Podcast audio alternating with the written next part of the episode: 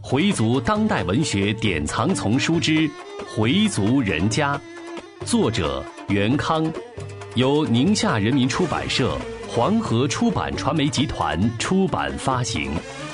演播：Fatima。第五十集，米少利就范。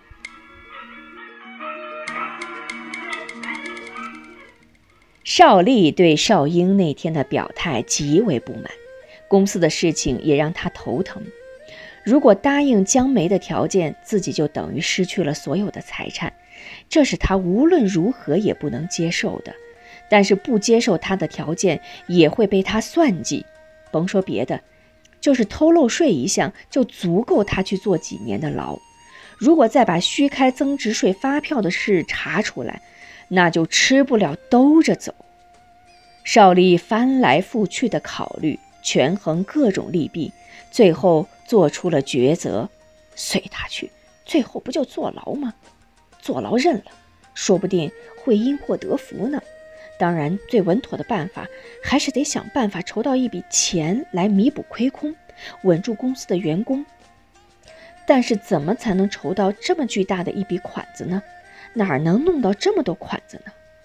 他想到了佩南，佩南对自己来说是很够意思的，让他干什么都没推辞过，应该说是亲戚中唯一可以信赖的人。但也不能把底儿透给他，要是他都知道了感冒这么大的风险，他的胆子可比针鼻儿还小啊！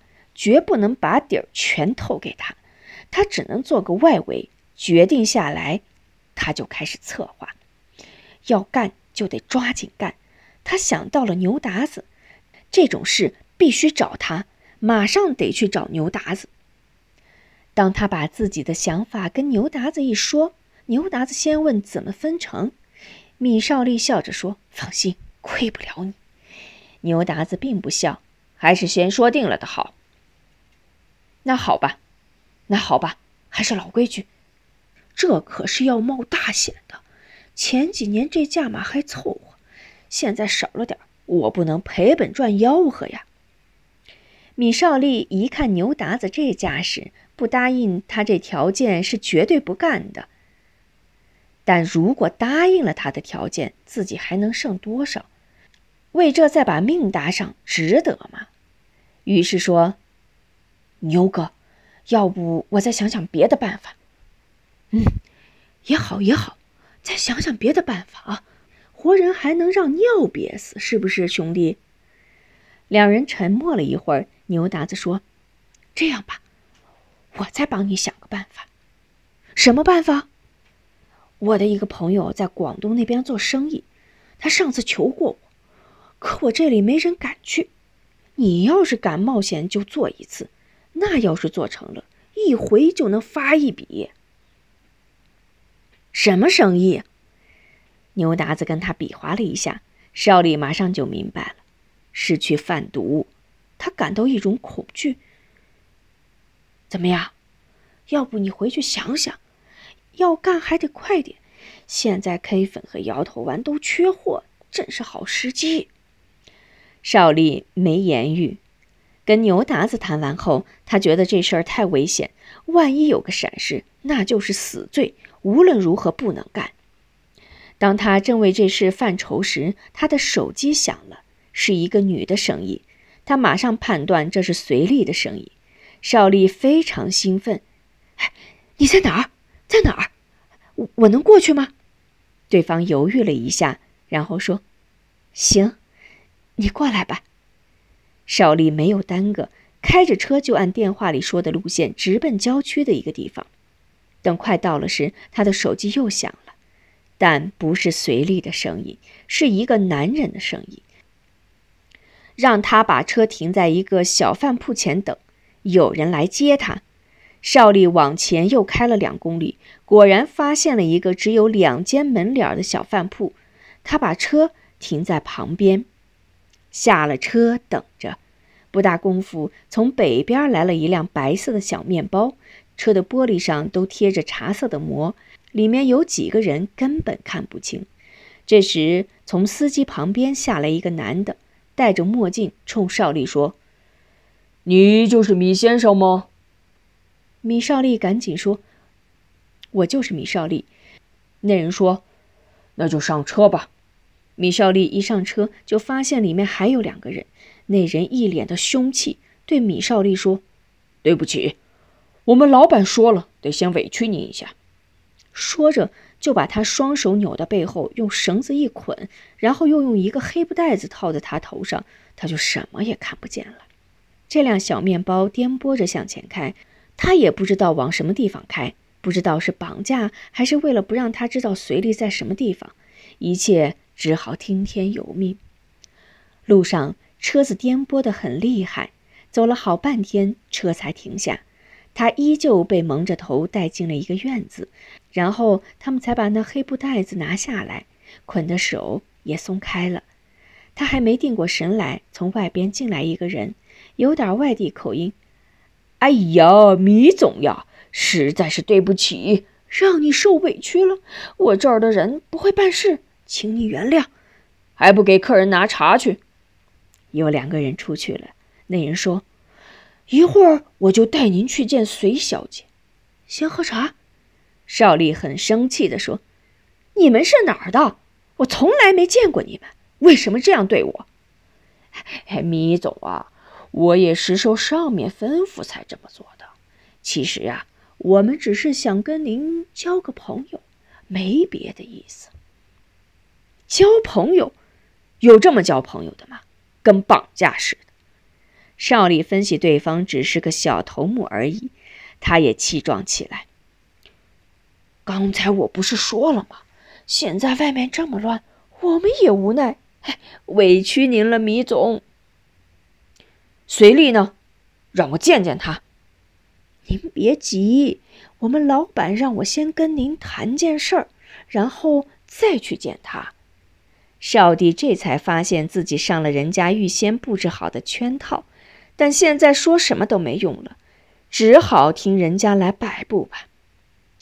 说吧，什么条件？嘿，哎，你看，你看，哪有什么条件不条件的？米先生啊，一定是误会了。刚才我不是说了吗？我们老总是想跟您交个朋友，大家一起做点事情，没别的意思。米少利不再说话，听那人继续说：“我们老总听说米先生的公司遇上点麻烦，想帮您一把。有钱大家赚吗？你们老板是谁？他怎么知道我遇到了麻烦？我们老板姓庞，庞鸿飞，您一定知道吧？我不认识。”其实米少利听说过广东那边有个姓庞的，很有势力，是独霸一方的人物，但不知是不是他。不但这位庞总我不认识，也不知道你是干什么的。那人一拍自己脑门儿哎呦，您看，我们禁锢说话了，我忘了自我介绍了。哎，真该死，真该死！我姓蓝，花木兰的兰，蓝海心。我们庞总啊。是个很讲义气、很喜欢交朋友的人。那你们怎么知道我的公司遇到麻烦了呢？这时，邵丽已经猜出其中的关系了，但是她还要进一步来证实。这事儿，江小姐没跟您透露吗？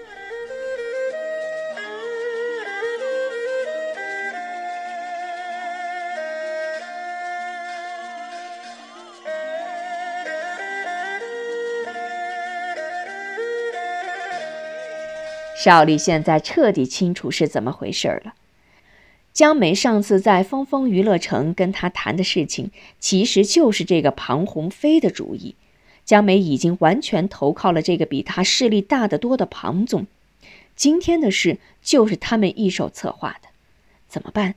为了自己的安全，为了搭救随利，他必须先答应他们。说吧，要我干什么？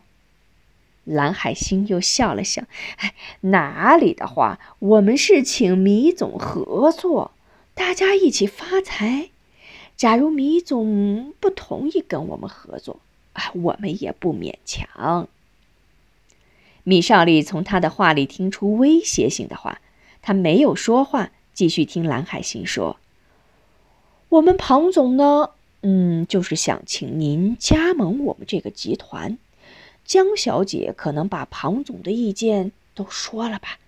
要不我再重复一下。庞总在西北有个分公司，庞总早就有了开发大西北的设想。”但就是找不到合适的人，计划实行不了，所以呀，一直在物色一个合适的人。